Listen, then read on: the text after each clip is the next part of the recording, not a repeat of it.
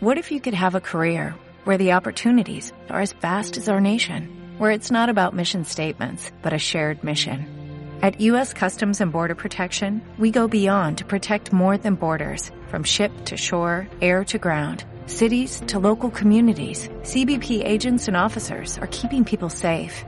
Join U.S. Customs and Border Protection and go beyond for something far greater than yourself.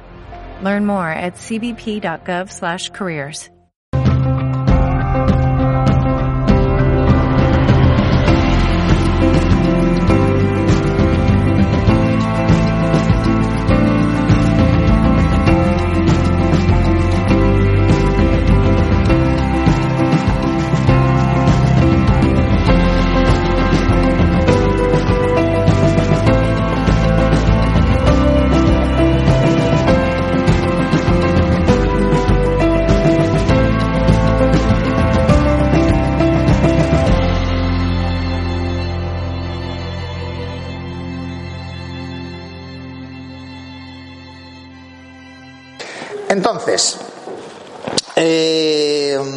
¿por qué hablamos de agua de mar? Porque nos hemos complicado muchísimo la vida, ¿eh? pero muchísimo. Eh, el hombre somos una especie muy complicada, muy retorcida, cada vez más complicada y cada vez más retorcida. La alimentación en su momento dependió, ya nos venimos muy acá, dependió de la agricultura y de la ganadería.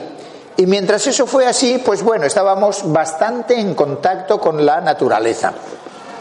Pero eh, la alimentación cada vez tiene más carácter industrial, empezando por la misma agricultura, continuando por la misma ganadería. Entonces, eh, nos estamos industrializando del todo, es decir, no solo son los ordenadores, los móviles, tal, hasta el sistema alimentario se ha industrializado y estamos convirtiéndonos poco a poco en productos industriales y detrás de esto, detrás de nuestra industrialización, se ha tenido que montar la gran industria de la salud o de la enfermedad. ¿eh? Una tremendísima industria. Es decir, que estamos industrializados.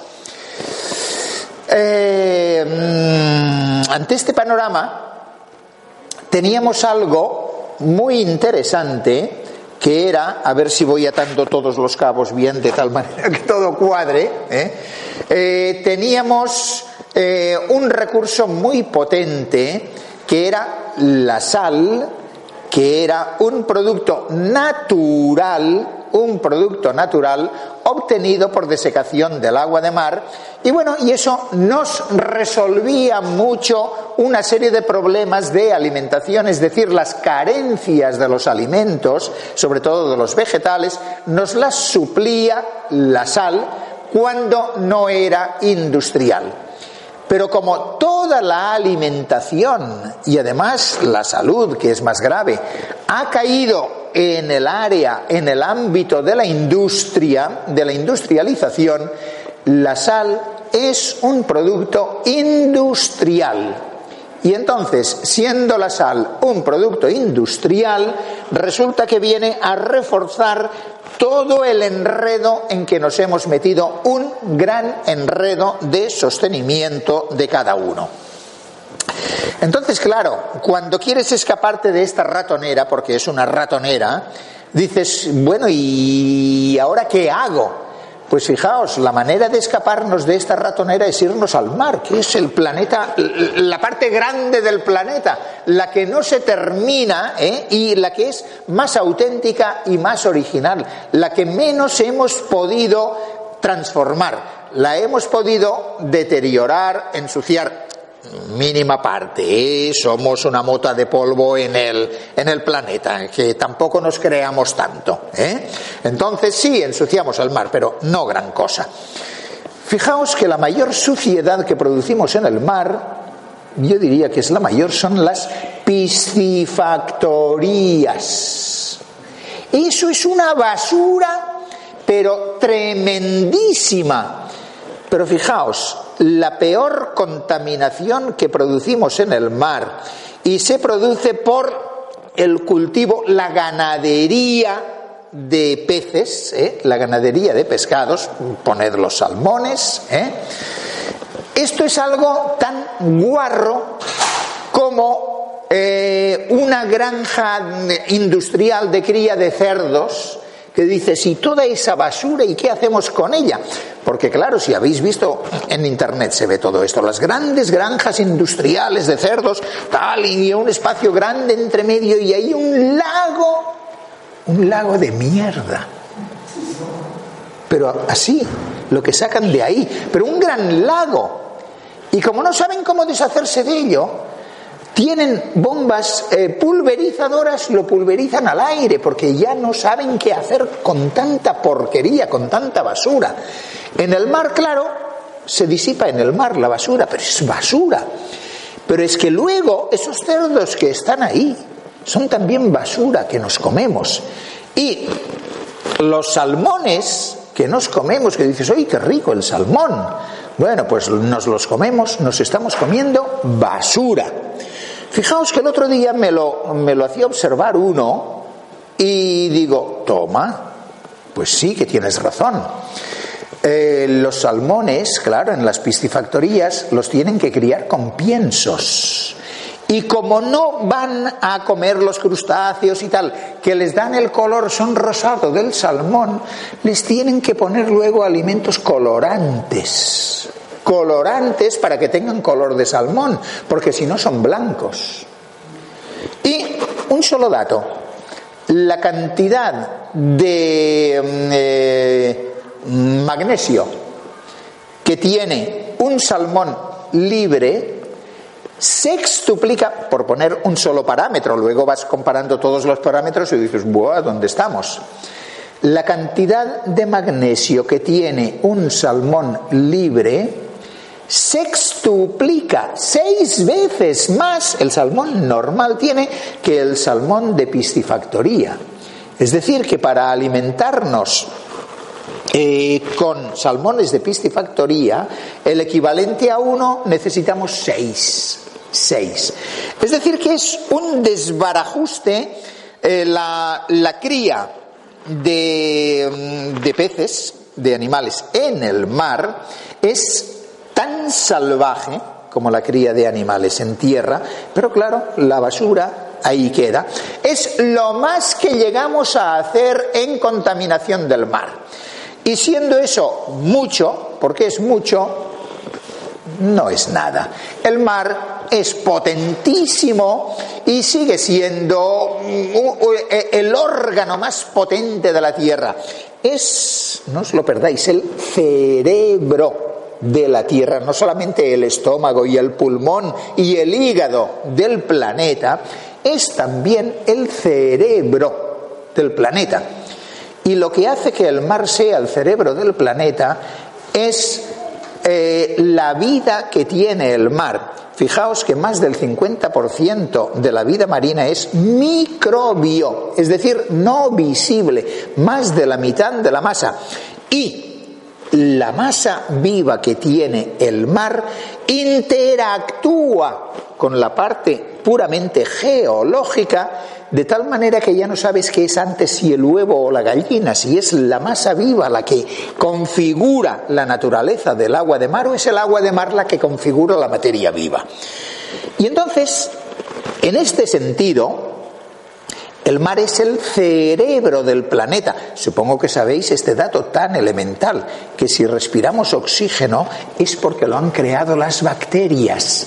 Los microorganismos son los que configuran, configuran la vida, toda la vida en la Tierra y toda la parte viva, toda la parte que tiene posibilidades de vida en la Tierra. Son los microorganismos con una potencia tremenda y masas de kilómetros cuadrados de bacterias se comportan como un solo ser vivo con toda su inteligencia. Es igual que cuando vemos una bandada de pájaros como si fuese uno, como si fuese un avión que va, que va volando. Oye, funciona de maravilla, como si tuviese su motor, su ordenador, su GPS, todo va andando de maravilla. Es decir, que nuestra inteligencia es de las más pobres. ¿eh? Dentro de todo lo que es la vida, nuestra inteligencia es de las que necesita muletas, va muy pobre. Bien, entonces digo que nuestro recurso finalmente es el mar, el mar, el agua de mar. Resulta que nosotros estamos hechos de, mm, todo ser vivo estamos hechos de minerales, minerales.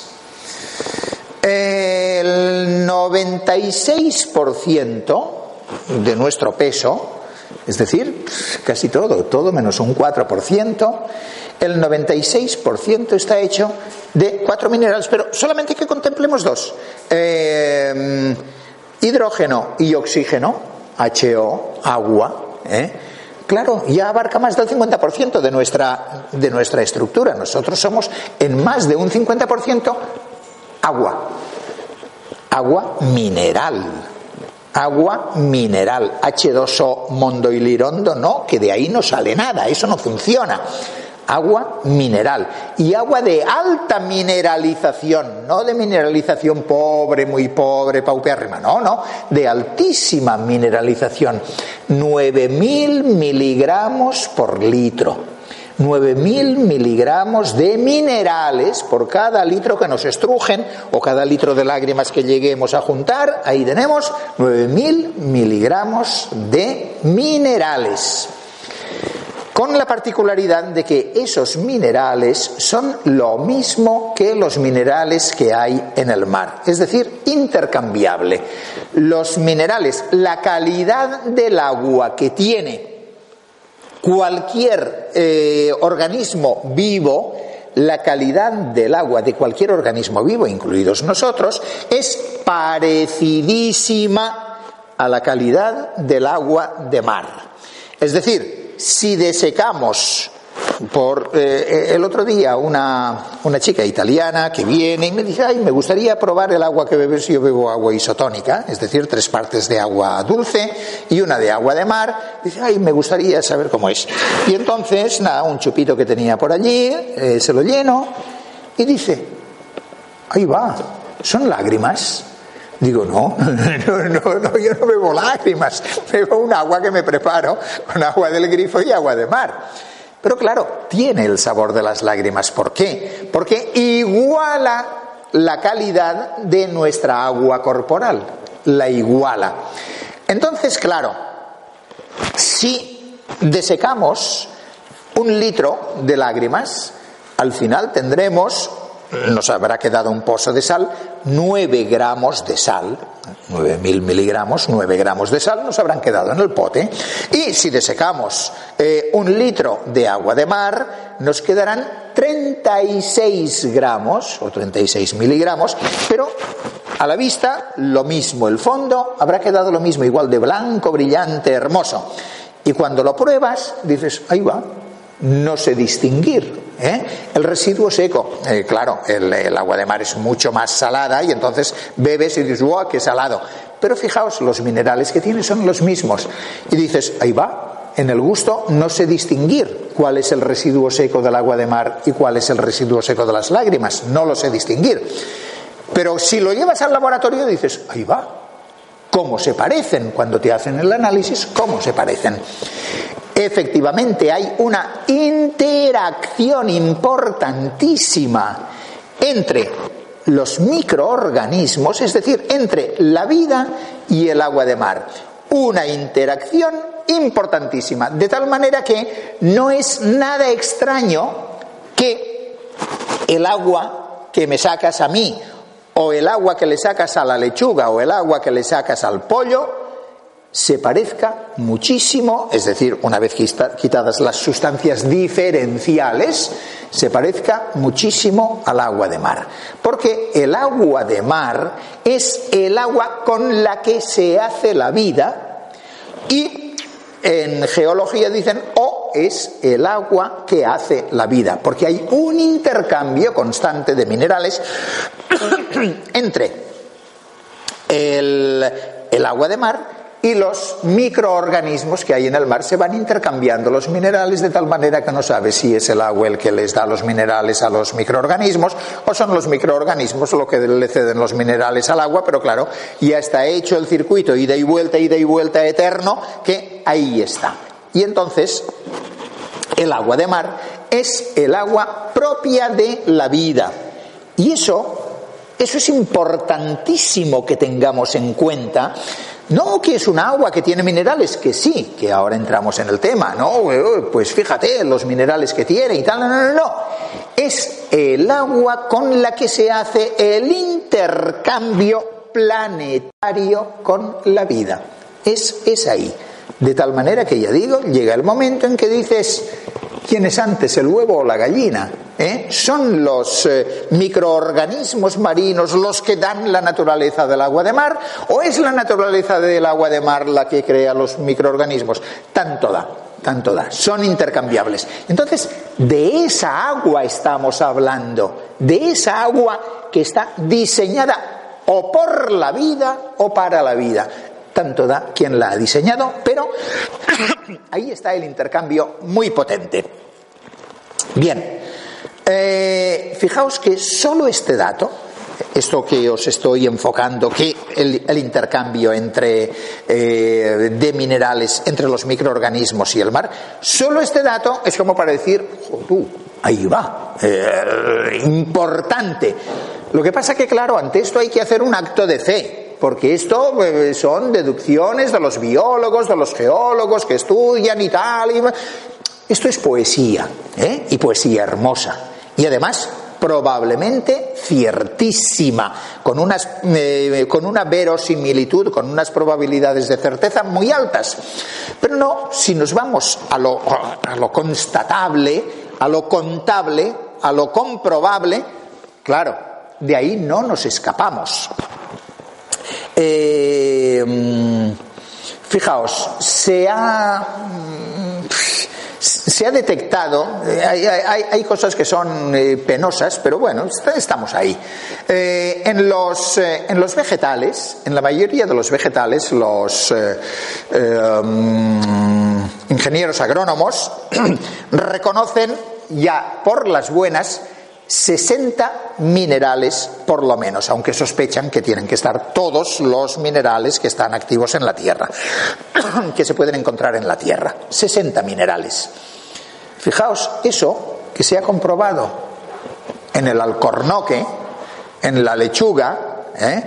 Eh, en la vid, no se ha podido comprobar en el hombre. ¿Por qué? Bueno, pues porque eh, no hay quien pague eso. ¿eh? Como todo eso otro se vende y tal, y vale la pena estudiar, y se han hecho los estudios, pero claro, como carne humana todavía no se vende, entonces eh, ahí estamos, que no está bien estudiado, hay que, hay que trabajárselo todavía, pero está, bueno, no digamos todo llegará, que si hemos de llegar ahí mal andamos, mal andamos. Pero la verdad es que en el hombre tenemos estudiados tirando largo, largo, largo, 30 minerales.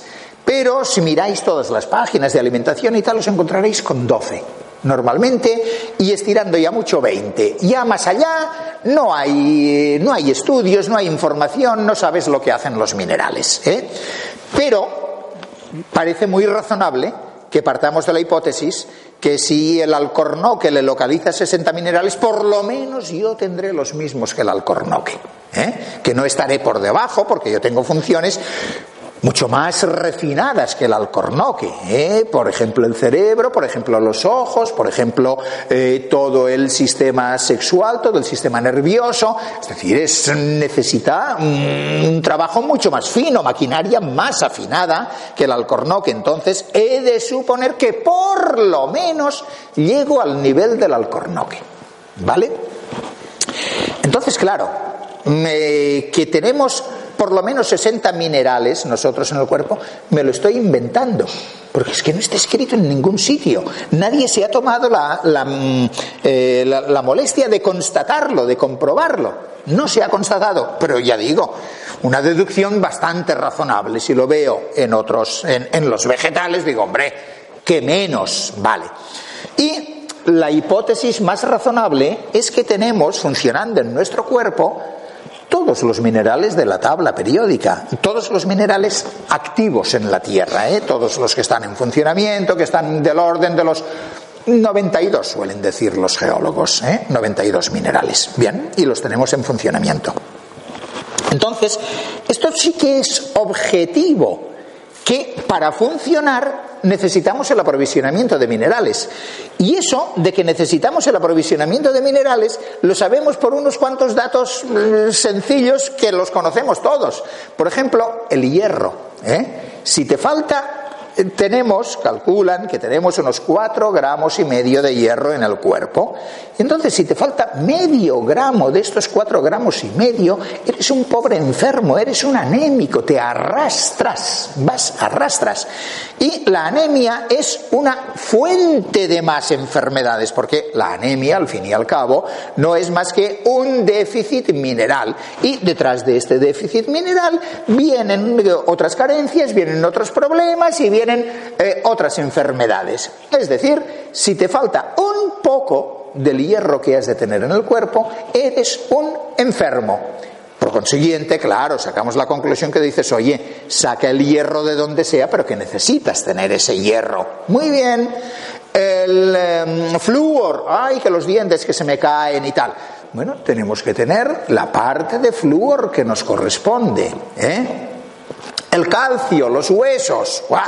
Pero fijaos que el 99% del calcio que tenemos lo tenemos en los huesos, básicamente, y el 1% restante, solo el 1% restante, está haciendo en el organismo, en la maquinaria de nuestro cuerpo, está haciendo unos trabajos pero increíbles. Por ejemplo, está haciendo funcionar correctamente el cerebro. Es decir, eh, buena parte de las operaciones, de las operaciones de sensibilidad, de afectividad del cerebro, proceden del calcio. Sin el calcio te desquicias, es decir, no funcionas bien. El corazón sin el calcio no funciona, es imprescindible para el impulso eh, muscular. Eh, músculo del corazón, todos los demás músculos, el calcio es imprescindible para que se te haga la, cubierta de encima de piel, que es calcárea. El calcio es imprescindible eh, para los impulsos nerviosos. Y, eso solo es el 1%. Es decir, los huesos, dices, bueno, ahí la reserva, el casi nada. El, yodo. ¿Eh? Todos sabemos lo que produce la carencia, las carencias de yodo. Problemas tremendísimos. ¿Y de qué estamos hablando? ¿De gramos, de kilos, de miligramos? No, no, no. Estamos hablando de microgramos, de millonésimas de gramo millonésimas de gramo y respecto a muchos minerales, por ejemplo el germanio, mil millonésimas de gramo. Claro. ¿Por qué? Y entonces, claro, es evidente que los minerales los necesitamos. Es evidentísimo, eso no hay que discutirlo. Y es evidentísimo que en el agua de mar están. ¿Por qué es evidentísimo? Primero porque se han hecho los análisis, porque como ahí hay grandes negocios en el mar, la pesca, las piscifactorías y tal, entonces los análisis se han hecho. El análisis más completo que se ha hecho del agua de mar tiene detectados hasta 95 minerales en el agua de mar. Entonces dices, ¡oh! Si en el agua de mar han detectado 95 minerales, quiere decir que todos los que yo necesito están ahí. Sí, señor. Sí, señor pero es que además están en las proporciones que yo los necesito, en las proporciones que los necesita el pez y que los necesito yo. Es decir, la vida tiene unos equilibrios, unas, unas proporciones, una proporcionalidad de minerales. Y fijaos, ¿qué ocurre? En el mar, aproximadamente, números redondos, el 85% de los minerales que hay en el mar, es decir, residuo seco, todo se mide en residuo seco, se seca y a partir de ahí se analiza. Entonces, el 85% del residuo seco de agua de mar es cloruro sódico. Dices, ah, ¿y eso es malo? No, no, no, eso es buenísimo, es absolutamente necesario. ¿Por qué? Porque fijaos, el sodio es el principal administrador del agua. Es decir, es el mineral que tiene mayor capacidad de absorción de agua y como en nuestro cuerpo, que es más del 50% agua, hay que administrarla bien y hay que administrar muy bien su salinidad, su salinidad, es decir, la carga mineral del agua, resulta que el mineral más extraordinario para hacer este trabajo, para llevar y traer agua, es el aguador de nuestro cuerpo, es el sodio. Por eso lo necesitamos en tan gran cantidad. Dices, ah, bueno, pero luego colocado por ahí. No, el sodio trabaja. Trabaja, pero no se queda no se queda. Y el cloro trabaja, pero no se queda.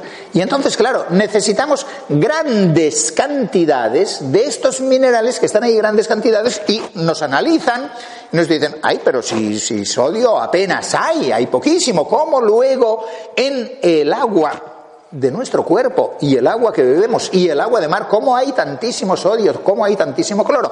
Porque es necesario para que funcione la maquinaria. Entonces digo, en el mar está en la proporción en que se necesita que esté para la vida, para que funcione la vida, para que funcionemos. Está en una proporción genial. Muy bien. Eh, entonces, entonces dices, bueno, eh, y, ¿y cómo es que, cómo es que estamos en esa situación tan penosa que nos dicen, cuidado, hay que comer sin sal. Hay que comer sin sal. Claro, ¿qué es la sal? Fijaos, la sal, hoy por hoy, es un producto industrial.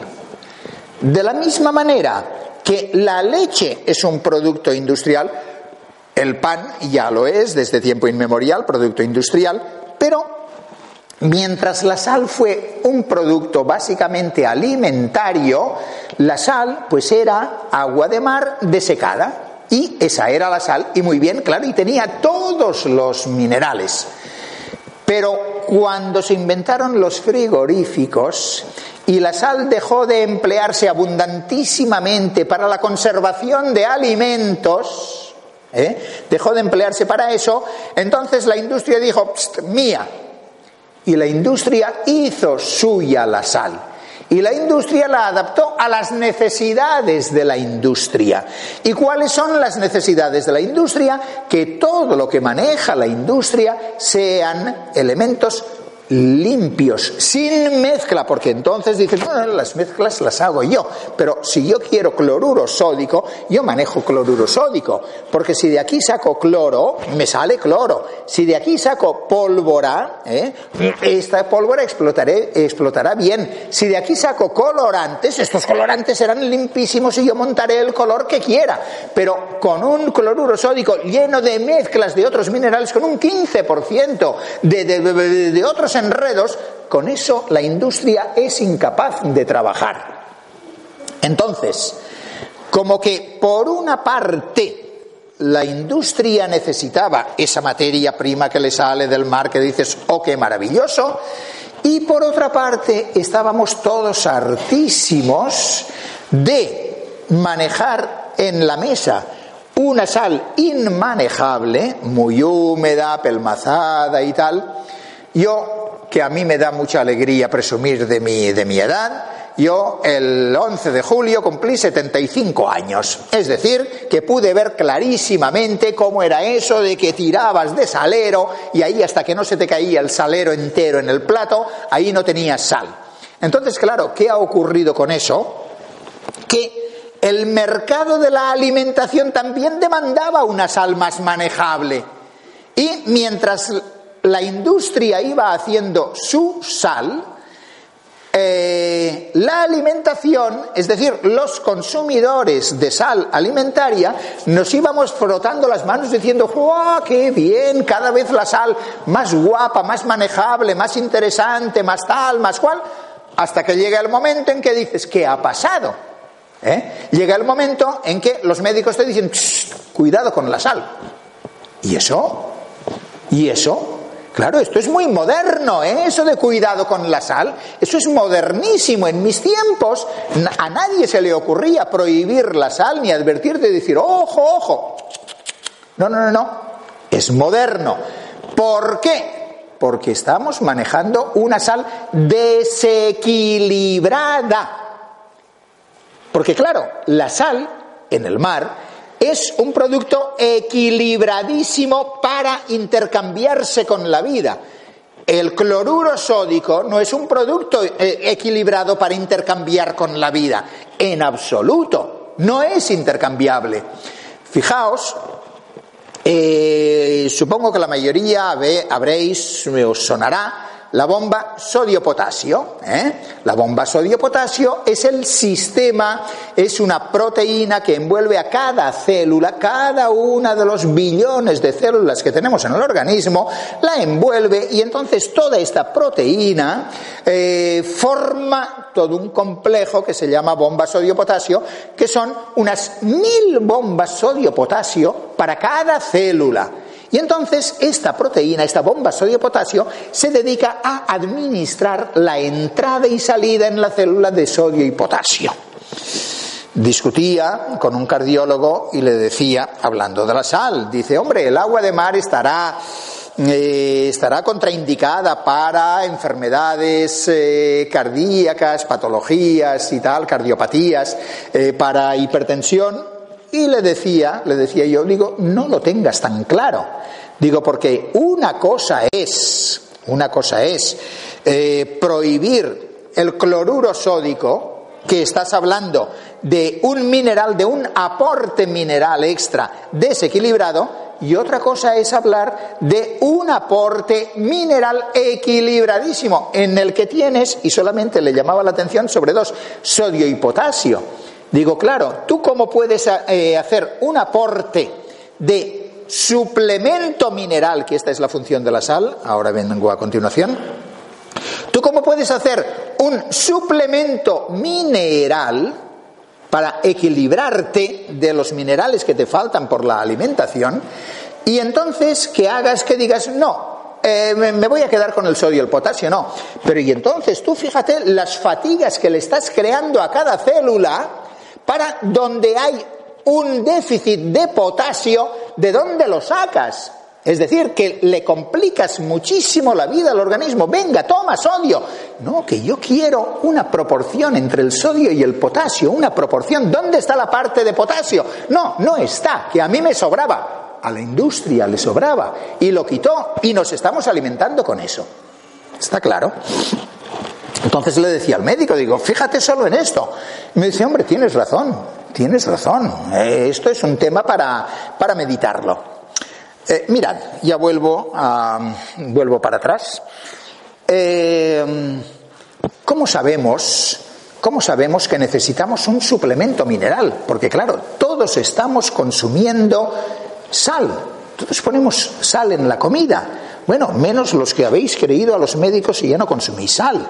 Y entonces, eh, para resolver un problema, os creáis otro problema más. Es decir, eso no es una solución, es otro, otro problema distinto. Un clavo saca otro clavo. ¿eh? Bien, entonces, ¿cómo sabemos que nos falta? Fijaos, muy elemental, la naturaleza hace las cosas muy bien y entonces, como nuestra alimentación, y no solo la nuestra, no solo la nuestra, la de los herbívoros por encima de todo, pero la de muchos otros animales, es deficitaria en minerales. Y entonces la naturaleza te pone el paladar de guardián de todo lo que entra en el cuerpo, para que todo lo que entra sea sano, sea lo que necesita el cuerpo. Y entonces, si hacemos caso al paladar, al sentido del gusto, no está centrado en el paladar, obviamente, pero lo llamamos el paladar. Eh, si el paladar está como guardián de todo lo que entra, cuando el paladar te pide agua, es que tu cuerpo necesita agua. Cuando el paladar te pide sal, es que tu cuerpo necesita sal. Cuando el paladar te pide comida, es que tu cuerpo necesita comida.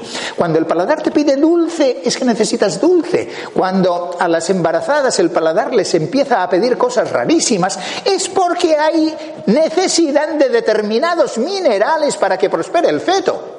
¿Eh? Los antojos, no son, eh, no son ningún invento raro, es funcionamiento puro y mondo, liso del cuerpo. La naturaleza está muy bien diseñada.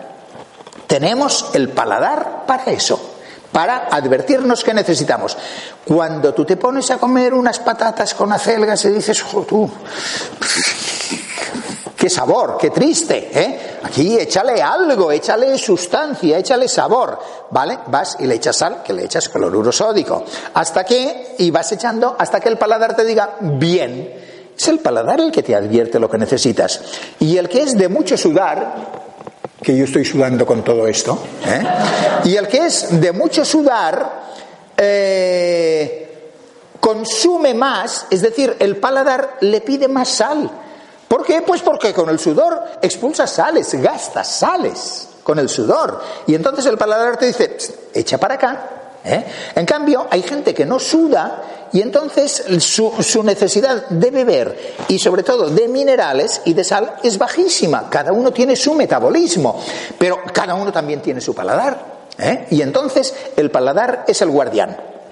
Entonces fijaos, si el paladar nos advierte a todos de que lo que estamos comiendo no tiene el nivel mineral suficiente, si nos avisa a todos, será porque es necesario. Pero no es a nosotros solos, a las vacas también les avisa, a las cabras también, a los caballos, a los camellos, a todos nos avisa y nos dice, oye, que con esos minerales solo no vas a funcionar, ¿eh? vas a tener un funcionamiento pobre, triste, vas a poder enfermar. El paladar nos avisa. Entonces, claro, si tenemos el aviso del paladar, es justo que miremos a la naturaleza, miremos lo que hacen los animales. Naturalmente, ¿qué hacen los animales? Lo primero, ir a buscar el agua. ¿Y por qué? ¿Por qué bebemos agua? Porque el agua es, primero que es un mineral, y nosotros eh, tenemos un 50% de agua, pero luego porque es agua mineral, enriquecida con más minerales. Y entonces, en la medida en que el agua que bebes te provee de los minerales que necesitas, se te pasa la sed. Pero si el agua que bebes no te provee de los minerales que necesitas, por ejemplo, te has pegado un carrerón, una sudada grande, y empiezas a beber, beber, vas por el primer litro y no se te pasa la sed, vas por el segundo y no se te pasa, y vas por el tercer litro y no se te pasa la sed y ya tienes, eh, tienes el estómago lleno y dices, bueno, vamos a dejar que circule y seguiremos bebiendo, porque aquí siguen faltando minerales. Pero fijaos, y esto los deportistas lo saben muy bien en los gimnasios. Tú bebes una bebida isotónica, es decir, que tenga minerales con un vasico. El paladar te dice, tranquilo, ya tengo los minerales, que era lo que me urgía, y el agua ya la repondremos, que tengo mucha de reserva. Pero los minerales no hay reserva y hay que reponerlos. Entonces, los minerales son indispensables. Los minerales sabemos que los necesitamos porque el paladar nos advierte. Eh, sabemos que el suplemento mineral industrial que nos proveen en la alimentación está carente de del 15% del resto de minerales, que es lo que produciría el equilibrio, y entonces, bueno, resulta que estamos sin minerales.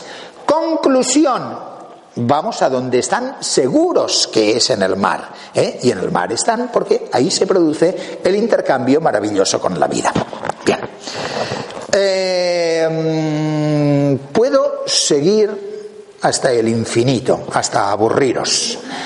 Eh, pero, pero seguro que estáis pensando ya en preguntas Así que si las vais haciendo, porque es... También tienes razón, también, también, tú, yo pensaba que era por la tele, por salir más guapo. Sí, pero ya ha salido. vale, vale. está bien. Jo, tú, se está mejor. Qué alivio. Empiezo a veranear. bien. Entonces, eh, digo, creo que las coordenadas del asunto ya están puestas. Entonces, por ejemplo, es que ya se me estaba ocurriendo la primera pregunta. Ah, ¿y la sal marina? dices, oh, por ahí lo arreglo. Claro, eh, la sal es un producto industrial. Además, qué curioso, en la alimentación Eh, todos los productos de la agricultura y de la ganadería y de la pesca están en el Ministerio de Agricultura, Pesca y Alimentación. Pero el agua y la sal están en el Ministerio de Industria, sección eh, de Dirección General de Minería. Y dices, ah, y bueno, están en sus cosas, minería, es una cosa de minería. Y entonces preocupaciones por el valor salud o el valor nutritivo del, del agua mineral y de la sal no les corresponde, no es su oficio. Su oficio es la industria, son los negocios, son otras cosas, pero la salud no. Y entonces fijaos que una cosa tan importante como el agua mineral, el agua en general y la sal corresponde a un ministerio que no tiene nada que ver con la salud ni con la alimentación. Bueno, mira, ¿qué le vamos a hacer? Entonces, eh, las cosas son así. Y resulta que la legislación sobre la sal, que además es eh, la Dirección General de Minería, la legislación sobre la sal dice que, os estaba diciendo que solo un 85% en el mar es cloruro sódico y el restante 15% son los demás minerales. Muy bien. Entonces, eh, el Ministerio de Industria, legislación sobre la sal, no recuerdo, me tengo que aprender de memoria cuál es el Real Decreto, porque queda más elegante decir Real Decreto, pa, pa, pa, ¿Eh? No, no me lo sé de memoria y, no voy a, pegarme el parche aquí inventándome cualquier cosa. Eh, la última disposición es del 2011, ¿eh? hay un apaño del 2011. Entonces, dice que la, sal, la sal de mesa, la sal alimentaria tiene que tener, por norma, un 97% de cloruro sódico. Bueno, ¿y en qué han sostenido esto? ¿En qué estudios? ¿Qué tal? No, 97% de cloruro sódico. Bueno, pero esto es porque es legislación muy antigua, tiene 35 años, ¿eh? Pero la que están haciendo moderna, por ejemplo, estuve viendo del 2013 la legislación sobre la sal de México, ya te pide el 99,5% de cloruro sódico y si no, no se puede destinar a alimentación. 99,5% de cloruro sódico, si no, para las carreteras, para que no se hiele el, suelo, para eh, lo que sea, para hacer pólvora, pero no sirve para la alimentación. Esta es, la legalidad. Y bueno, y en, em, la legislación española eh, llaman eh, sal virgen, es decir, sal sin tocar, y además, eh, el, último apaño del Real Decreto, el de 2011, dice, teniendo en cuenta que eh, Francia y Portugal nos están haciendo la competencia con sales ecológicas, con sales marinas y tal, se consentirá que la sal virgen tenga el no, no menos de 96% de cloruro sódico. ¿De dónde sacas esa, esa cifra? Ah, es igual. 96% de cloruro sódico la sal marina. Es decir, que si te ponen sal marina, virgen, auténtica, todo lo que quieras, ecológica, ya le han quitado un 10% del resto de minerales. ¿Está claro eso? Es decir, que la única sal de la que os podéis fiar es de la que hagáis vosotros, que es facilísimo hacerla. ¿eh? Con poner un, eh, un, cacharrico de estos eh, de Pirex encima de la, ahora que viene el invierno, encima de la estufa se va evaporando el agua y te queda ahí la sal, la vas guardando en un potecico, o si no, encima de la nevera, la parte de atrás, que hay el radiador que va echando calor, pones ahí agua de mar, se va evaporando y oye, y tienes una sal excelente. Y esa sal sí que la puedes consumir con plena confianza, con ganas. ¿eh? Eh, yo me, he convertido en un, eh, en un aficionado a la sal, ahí el tomatico con la sal y tal, y que tenga el sabor fuerte, porque digo, estás comiendo salud en cambio, la otra sal me, da un escrúpulo comer de la otra sal porque ya sé lo que es, ¿eh? La sal que, que viene, haces así. No, no, esta otra no. Coges la sal, que no se esparce bien porque se humedece fácilmente y luego te tienes que lavar las manos. Y ¡oh, qué engorro de sal! Bueno, pues esa es la buena, ¿eh? La engorrosa. Pues bueno, eh, que si queréis sal buena, os la hacéis, que eso es gratis, se puede hacer gratis sin gastar nada, agua de mar, tal, la evaporas y tal. Entonces, claro, eh, si nosotros somos eh, isotónicos, somos salinos, claro, ¿qué medida nos toca tomar? Fijaos lo que hemos hecho toda la vida.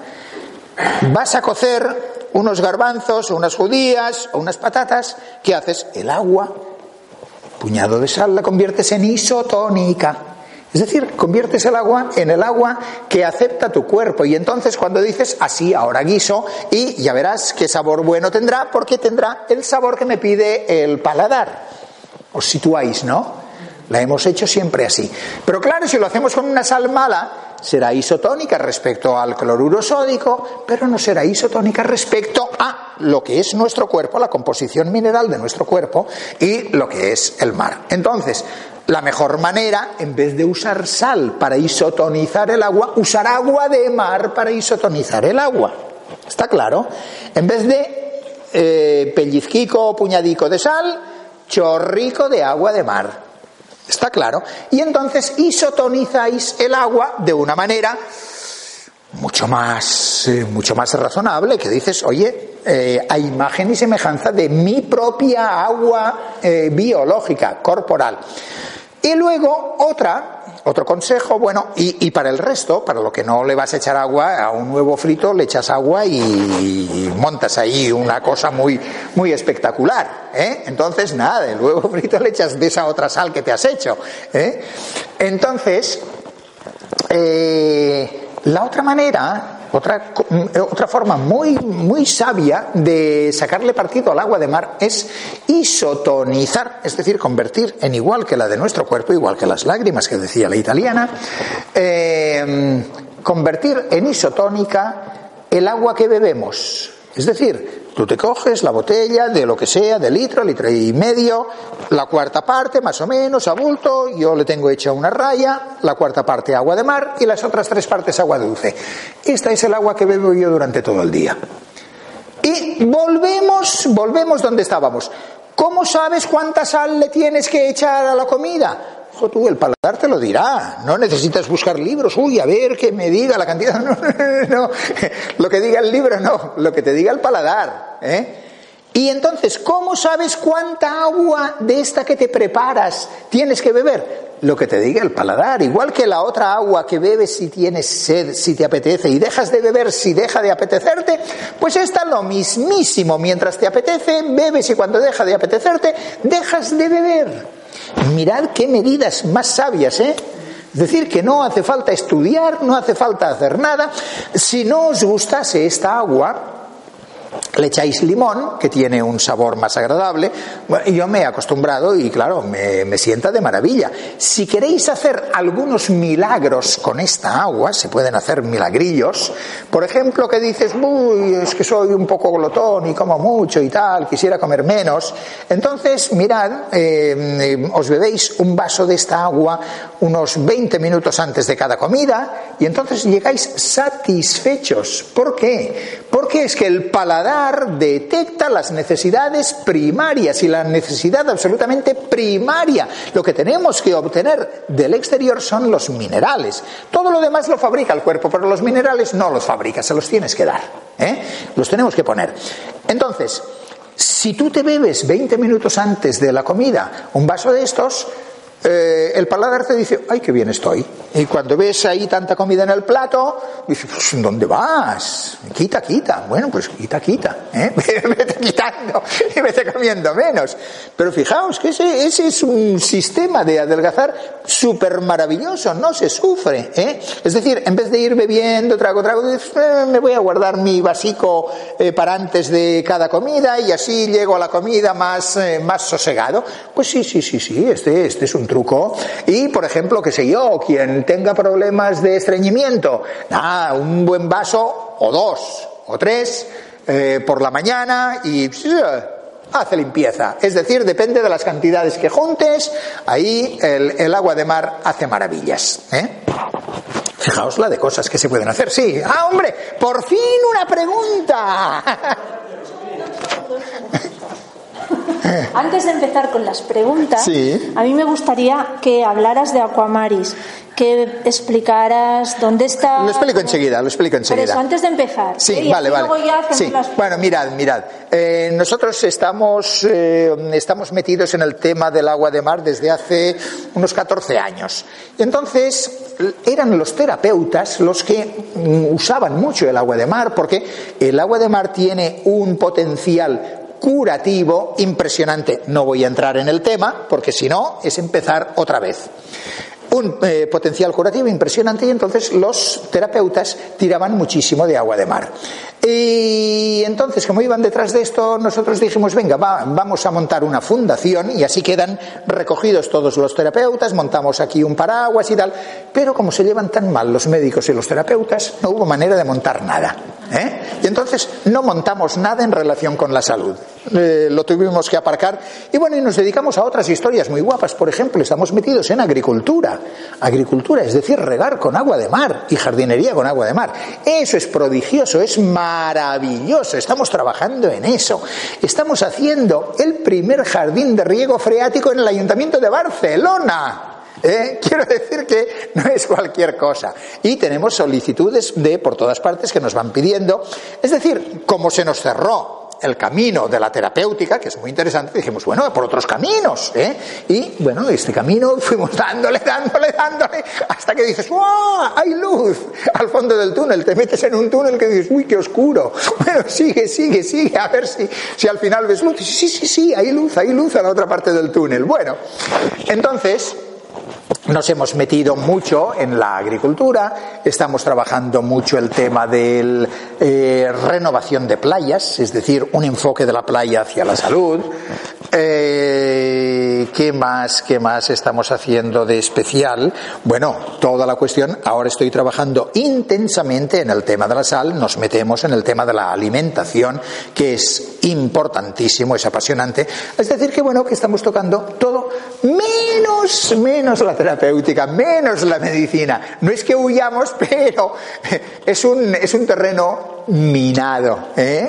Das un paso y te explota una mina y dices, "Pues, quieto ahí, quieto ahí, que ese no es tu territorio. Y entonces nos estamos quietecicos, pero bueno, tenemos mucho otro camino que andar y vamos andando estos otros caminos. Bueno, total, montamos la fundación, estamos en Badalona, eh, al lado de la estación del tren, muy cerquica, eh, Eduard. Eh, ¿Has traído folleticos? Ah, mira qué bien. Bueno, pues luego, sí. ¿En qué mesa? ¿En qué mesa?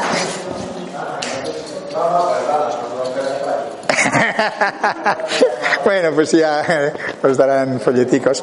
Entonces, estamos allí y eh, digamos, el, el, el, servicio de proximidad más interesante que hacemos, pues es eh, que, el que el que se hace socio colaborador eh, por una cuota de, de 50 euros al año puede venir a buscar toda el agua que quiera. Pero, eso sí, recomendamos en primer lugar el agua de verdad, que es la del mar. Entonces, eh, allí tenemos el puente del petróleo, que es maravilloso, le prestamos el, el, cubo a todo el mundo, pero hay el que se cansa de una cosa tan romántica como tirar el cubo, tirar de cuerda y tal, y luego llenar las garrafas, llega un momento en que dice, me he cansado, y entonces dice, va, me hago socio y al grifo, que eso es más cómodo. ¿eh? Pero, como opción mejor, siempre es el mar. Eso sí, si vais a buscar el agua directamente al mar, por ejemplo en cualquier playa, entonces eh, preferid primeras horas, 7, 8 de la mañana, que no se mueve el mar, que está quietecico, cualquier, cualquier agua que cojáis en playas donde se baña la gente, es decir, que son aguas controladas, que no hay vertidos y tal, ahí cogeréis un agua buena. ¿eh? Eh, entonces, quien, quien no lo vea claro, Solo quien no lo vea claro, entonces se viene a Aquamar y se dice, bueno, de paso les echo una mano, ¿eh? que eso también está bien, pero bueno, voy a buscar agua a ¿eh? y lleno las garrafas y andando. Eh, y bueno, hacemos todo eso y además estamos ahí para dar este servicio para el que vea que lo necesita. Pero si no, no. eh, El agua está ahí. Quiero decir, al mar, ¿cómo le vas a poner barreras? O decir, no, no, ojo, uy, el agua de mar, tal y cual, que es peligrosa, que está contaminada. Bueno, bueno, bueno. También está contaminado el aire que respiramos. ¿eh? Y, y nadie hace aspavientos por eso. Bien, entonces ahí estamos y ya he explicado suficiente de Aquamaris, sé que sí. Entonces, a por las preguntas. Hola. Eh, bueno, encantado de la conferencia, eh, pero bueno, eh, una cosa es constatable de que la vida humana está desvirtuada, la vida animal está desvirtuada, la, la vida vegetal está desvirtuada, yo soy desvirtuado y bueno, no podríamos terminar nunca. Pero tú y yo somos muy virtuosos. Venga. Entonces, eh, también a nivel físico, pero también a nivel psicológico. Sí, y todo se va contraponiendo una- un factor con otro entonces es, verdaderamente es magmático, es algo que, que, no- que te echas al mar y no encuentras la salida por ningún lado. Entonces, esta agua de mar, que teóricamente, o comprobado, pero teóricamente está contaminada, como está contaminados, porque por ejemplo, para ser vegetariano tienes que acudir a tiendas especializadas, industrializadas, que teóricamente, porque tienes que fiar, es como, como fiarte de un santo, Sí. de que te va a hacer el milagro, de que ese arroz integral, esa manzana, Sí, sí. está cultivada al lado de un campo con productos artificiales, eh, abonos artificiales, los insectos que pasan de un lado a otro, las influencias que hay, hay a nivel de lluvia, Sí, sí. que pasan los abonos químicos de un lado a otro, o sea que no tienes ninguna garantía. ninguna. Ninguna. Entonces, cuando vas al mar, si vas a la costa, cogerás ese vaso o ese cubo de agua o te irás al centro del Mediterráneo o del Atlántico o del Pacífico a recoger esa agua, porque igualmente esa agua de mar está siendo contaminada, no únicamente por lo que decimos en una playa que está concurrida y a toda la gente, pero el petróleo, los alquitranes, el gasoil, está en todas partes. Sí, sí, sí. El agua, digamos, no asimila, elimina, ojalá, purificara todo. Pero ahí quedan todos esos residuos. ¿Qué garantía tengo yo Te-? Sí, sí, te respondo, te respondo. Si tienes yate, naturalmente vete sí, o al medio del Mediterráneo o te das la vueltecica por abajo por el estrecho y te vas a la mitad del Atlántico. Eh, Si no tienes yate, ¿qué le vas a hacer? eh? Entonces, ¿qué hacemos? Claro, sabemos que eh, respiraremos mucho mejor en el Pirineo, pero claro, para cada bocanada no has de ir al Pirineo. Es decir, eh, hemos de asumir que estamos en la realidad en que estamos y lo que sí que te puedo garantizar, me dices qué garantía. ¿eh? Es igual que si tú tienes un problema de, de reumatismo o tal. Oye, mira, eh, el médico te dirá, te garantizo que no te vas a morir de reuma. Bueno, mira, algo es algo, ¿eh? Lo arrastrarás el reuma, pero no te morirás. Entonces, yo no soy nadie para garantizarte, pero te garantizo que no te vas a morir, ni te vas a envenenar, ni te vas a poner enfermo por, eh, por utilizar el agua de mar para mineralizar eh, lo que comes y lo que bebes.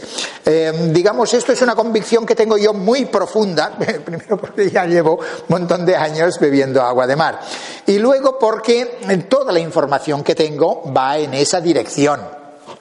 Pero es que finalmente te tienes que fiar del planeta en el que estás y del lugar del planeta en que estás y en este lugar vas a vivir y vas a morir. ¿eh? Es decir, ¿qué, ¿qué le vas a hacer? Yo, mira, me conformo con garantizarte no que no esté contaminado, sino que esa contaminación no te va a enfermar. Eso sí que no soy nadie para darte garantías, ¿eh? pero tengo una convicción profundísima de que no va a ir por ahí. Y claro, y, nuestras exigencias, nuestro nivel de perfeccionismo, en algún punto tiene que parar. Hombre, a mí me gustaría, bueno, ya, pero para, para, pon, un, pon una barrera, ¿eh? Y entonces, bueno, poner la barrera en decir, oye, seguro que no te va a enfermar. Entonces, tú haces el balance entre lo que te aporta el disponer de todos los minerales que te ofrece el mar y la hipótesis de que, bueno, tú es que como el mar está así, está así. Claro, tú haces el balance ¿eh? entre unas cosas y otras y dices, ¡ay, va!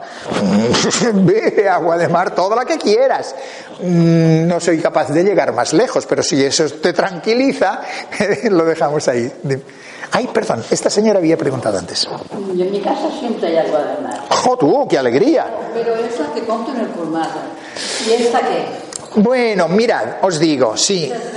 Sí, sí, sí, os digo, os digo. Eh, mirad, quien tenga, quien tenga energías, quien tenga fuerzas eh, para ir, o si no, a la fundación, para ir al mar a buscarse el agua, vamos, es incomparablemente mejor el agua, fijaos, con todo el riesgo de contaminación y tal que dice este señor, infinitamente mejor la que cojáis del mar que la que os venden en el colmado. ¿Por qué? Porque otra vez la legislación, la legislación obliga a filtrarla, quitarle todos los microorganismos, dejarla muerta, solo mineral. Pero dices, hombre, pero es que la vida del mar es uno de sus valores. ¿Cómo le quitas una pata a la mesa? Que se te va a caer. Bueno, pues eso, le quitan una pata. ¿eh? Va con una pata menos. Hombre, que te puedes apañar y si te apoyas donde toca, pues no se te cae la mesa. Bueno, vale, te haces un buen apaño, pero que la mesa con las cuatro patas está mejor. Pero ustedes distribuyen agua. No, no, no, no. El que la quiera que la venga a buscar. Sí, no, no, no. A ver, nosotros estamos peleando, nosotros estamos muy metidos en el sector del agua de mar, conocemos a todos los que envasan agua de mar. Y entonces, conseguiremos torcerle el morro a la legislación, pero ni en un año, ni en dos, ni en cinco, y conseguir que se autorice la distribución de agua de mar viva. Claro, ¿eso qué implica? fecha de caducidad mucho más próxima. Eh, tú compras una garrafa de agua de mar y te caduca, pues en el límite que dicen eh, caducidad máxima dos años, pues dos años, claro. Pero da lo mismo que dijese 200, que da lo mismo, ¿eh? pero te ponen la caducidad. Si es agua viva, con todos sus microorganismos, fijaos que antes los yogures, los.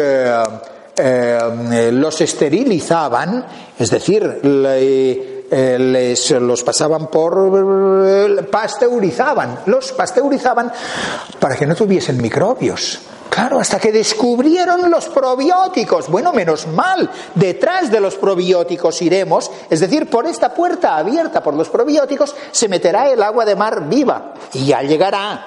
Nosotros no tenemos fuerzas todavía, las tendremos, ¿eh? pero por ahí irá y mientras tanto, mientras la legislación esté así, tenemos que conformarnos en las tiendas con un agua de mar a la que le han quitado los probióticos. Pero entonces sigo con ella. Eh, sí, mujer, sí, sí, sí, sí, sí. No, no, no, no. No, no, por la hipertensión, que este es, esta es la otra gran pregunta, por la hipertensión no debieras temer, es decir, con respecto a la hipertensión, lo único que tienes que hacer es observarte.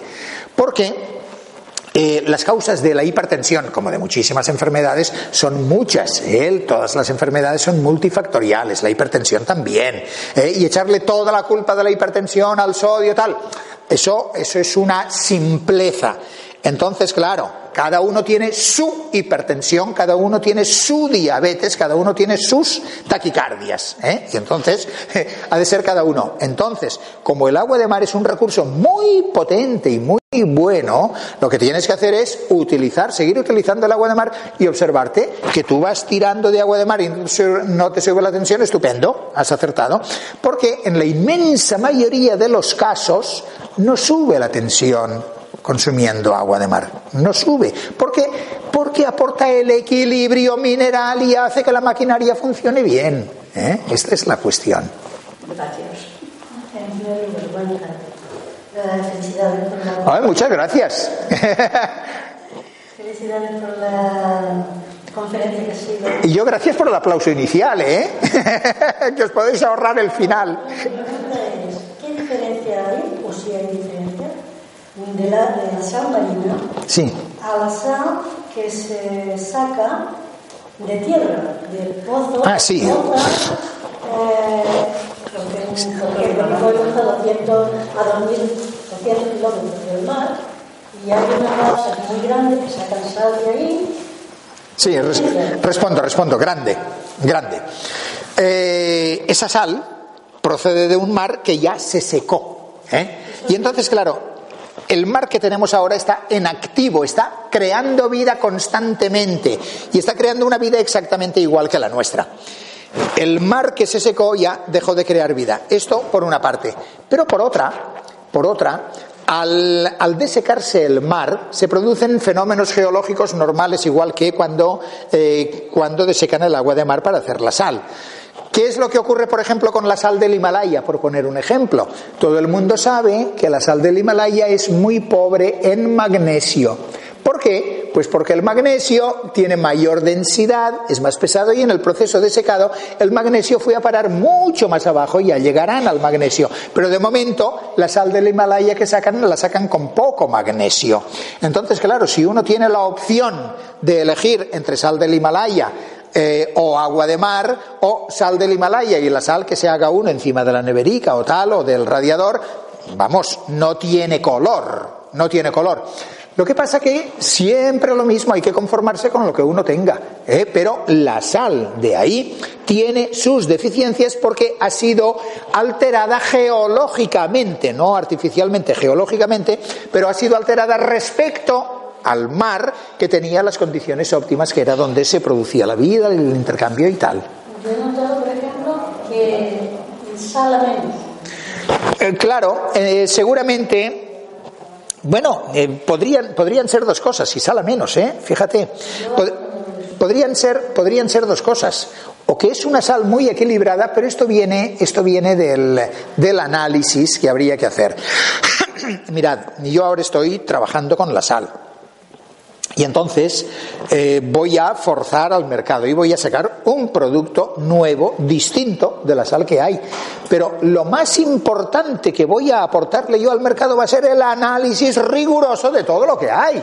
Porque la sal, con lo importantísima que hay, y ahí que hay, ah, sal, pero bueno, por favor, por favor, pero ¿eso qué es? Así que le hemos añadido eh, eh, la cantidad de, eh, de yodo y de flúor que dice la ley. Y cuernos, ¿y de dónde se han sacado esa cantidad? ¿Y qué flúor y qué yodo estáis poniendo? Ahí yo qué sé. Ah, ah, hombre, eso, eso es que está un poco serio. Y, y claro, mm, que no, hombre, que no, que esto, que, que, la sal es un producto clave, clave, porque es un equilibrador. ¿eh? Entonces, claro, ¿de dónde saldríamos? Porque es que la sal, eh, la sal auténtica, es decir, la sal completa, sala menos. ¿Por qué? Porque lo que sala más es el cloruro sódico. Y si lo dejan solo en cloruro sódico, sala mucho. ¿Eh? En cambio, si le ponen el resto de minerales, el 15% restante, ya sala menos, pero es una sal muchísimo más rica, muchísimo más variada. Claro, podría ser que el fenómeno fuese ese, ¿eh? que sale menos porque es una sal más completa, pero eso solo se puede saber por los análisis. sí.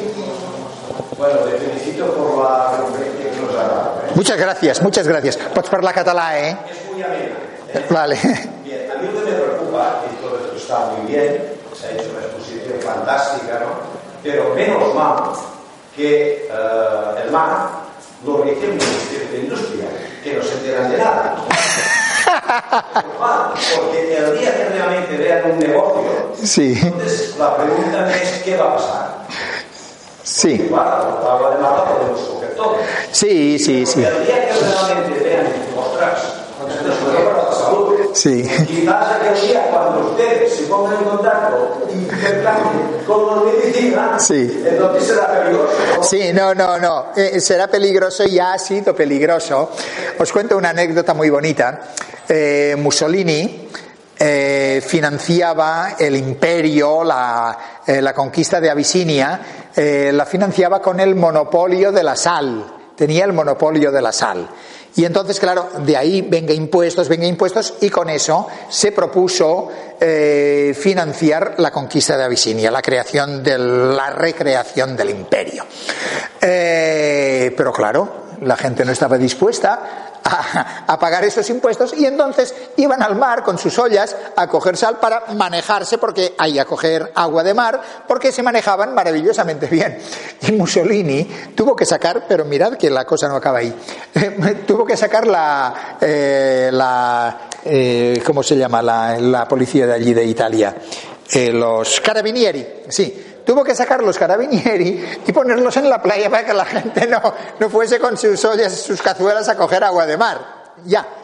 Pero ved que en este momento los italianos que quieren agua de mar la tienen que comprar, eh, la están comprando, la tienen que comprar en España.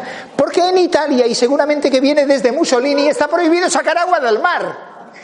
Seguramente que la ley ya lo hizo y dijo, tú, que aquí nos estropean el negocio de la sal. Y entonces en Italia, como la ley dice que no se puede sacar agua de mar, y ya digo, seguro que es una ley que hizo Mussolini y nadie más pensó en eso, porque ahí está dormida, dicen, bueno, ¿qué nos importa a todos los demás? ¿Eh? No importa nada.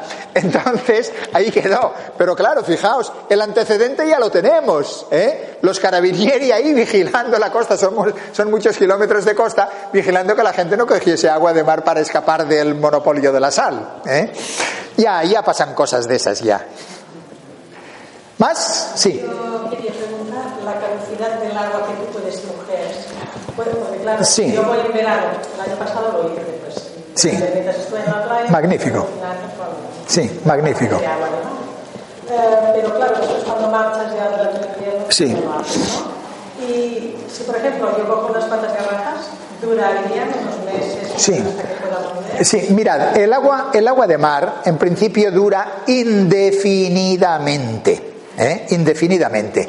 Pero simplemente saber que puede fallar alguna vez y si falla, y esto te lo dice el olfato tranquilamente, o te lo dice la vista si no te acaba de gustar, la desechas, que total el mar lo tenemos bien cerca y ya está, y no hay que calentarse más la cabeza. Pero normalmente, normalmente el agua de mar dura eh, meses, eh, meses y meses. Lo que ocurre es que eh, la, carga microbiológica va muriendo, quizás se reproduce antes, va muriendo y se te posa en el fondo, con lo cual, sobre todo las garrafas esas tan blancas, veréis las manchas que dices, ahí, ahí se marcan y ya está. Con las de PET, esas tan transparentes, no se nota tanto, pero ahí va a parar al fondo y pierdes, es decir, fijaos que con eh, eh, dejando tiempo eh, producís una decantación de una de las riquezas que tiene el agua de mar, que es la decantación de los microorganismos, mueren, se enganchan ahí ya no los tienes.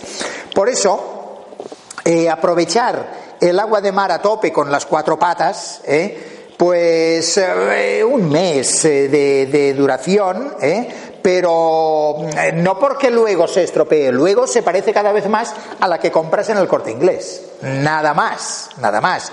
Y si le ves el color y tal, es que ha crecido mucho la población microbiológica. Es que fijaos, los biólogos, yo claro, tengo que hacer actos de fe. Eh, yo, soy, yo soy de letras. ¿eh? Yo cuando trabajaba era profe de latín y griego. ¿eh? Entonces soy de letras y en cuestiones de ciencias tengo que cerrar los ojos y hacer actos de fe y decir, hombre, si lo dice uno que entiende del oficio, a mí me hacen caso cuando hablo de lo mío, entonces voy a hacer caso. Los, eh, eh, biólogos dicen que en un litro de agua de mar, normalmente te puedes encontrar 10 millones de microorganismos, la mayoría unicelulares, que por cierto, cada una de nuestras células es unicelular, ¿eh? que estamos en una situación muy parecida a la del mar. Bueno, muy bien, 10 millones de microorganismos en temporada baja, pero cuando llega temporada alta, primavera, y otoño, eh, que cuando hay la eclosión de vida, de 10 millones pasamos a mil millones de microorganismos en cada litro, es decir, 100 veces más, tres ceros más. Entonces, claro, la conservación del agua depende mucho de la cantidad de vida, porque claro, lo que se corrompe no son los minerales, lo que se corrompe es la vida. Y si hay poca, no tiene ocasión, pero si hay muchísima, y está cerrada, se acaba el oxígeno, se produce amoníaco y tal, dices, muy bueno, eh, eh, más bien metano. ¿eh? Entonces dices, bueno, vale, se me ha estropeado una entre, entre 100 o entre 1000, no pasa nada. ¿eh? Pero la duración, ilimitada. Mientras tú veas el ojo y el olfato te digan que sí, tú tira para adelante, tira millas.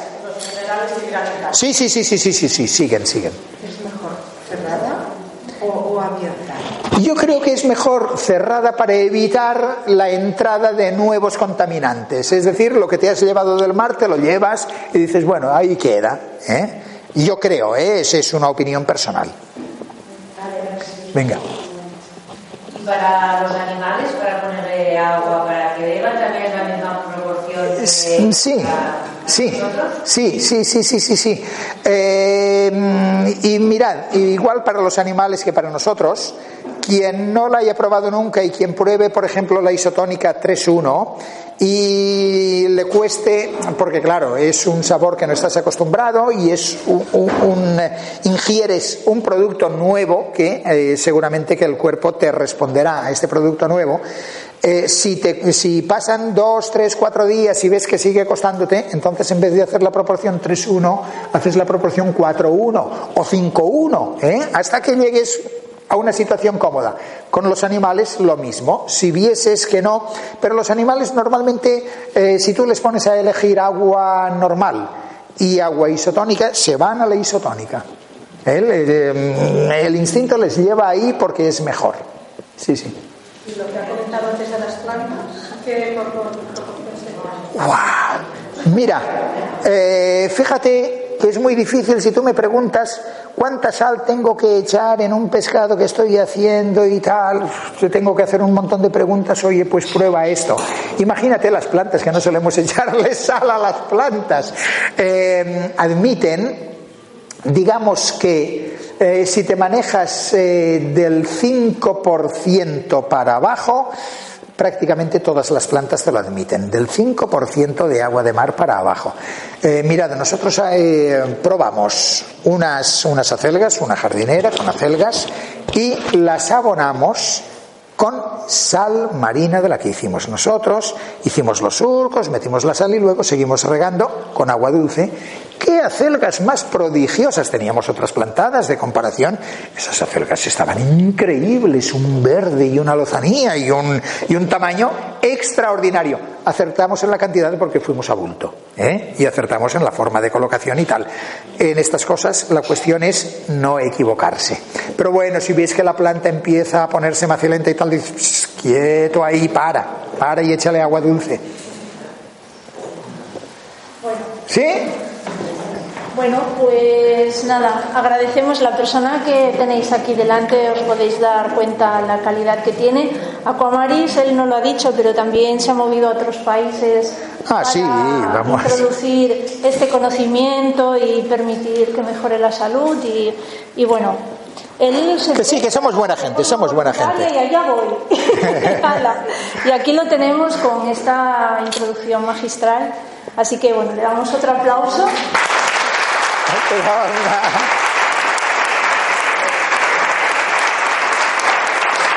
Bueno, bueno, ya vale, ya vale, ya habéis doblado el, de el del principio, ya vale.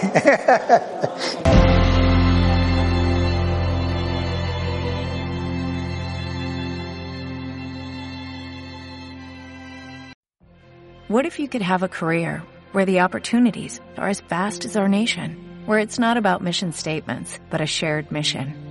At U.S. Customs and Border Protection, we go beyond to protect more than borders, from ship to shore, air to ground, cities to local communities. CBP agents and officers are keeping people safe. Join U.S. Customs and Border Protection and go beyond for something far greater than yourself. Learn more at cbp.gov/careers.